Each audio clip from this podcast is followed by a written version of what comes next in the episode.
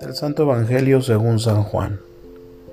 En aquel tiempo, después de lavarles los pies a sus discípulos, Jesús les dijo, Yo les aseguro, el sirviente no es más importante que su amo, ni el enviado es mayor que quien lo envía.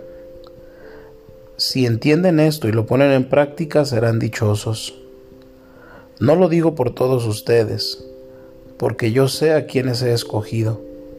Pero esto es para que se cumpla el pasaje de la Escritura que dice, El que comparte mi pan me ha traicionado.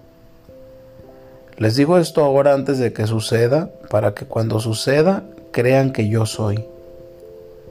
Yo les aseguro, el que recibe al que yo envío, me recibe a mí, y el que me recibe a mí, recibe al que me ha enviado.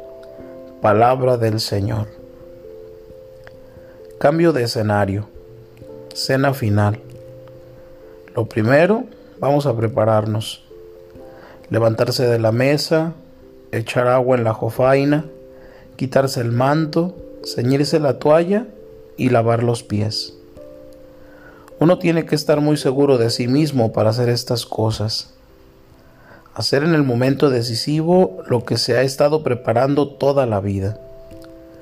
Las situaciones extremas sacan lo mejor o lo peor de las personas.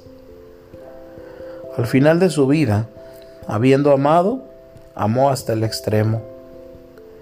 Y aunque el gesto es muy significativo, lo tiene que explicar hay veces que una imagen no vale más que mil palabras.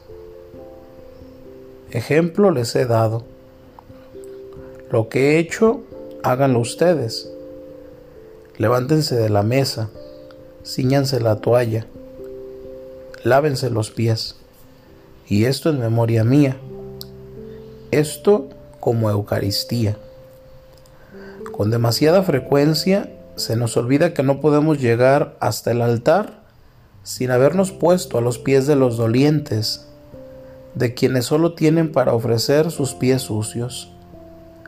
La Eucaristía es la acción de gracias, las dos caras de una misma moneda, partir el pan y lavar los pies.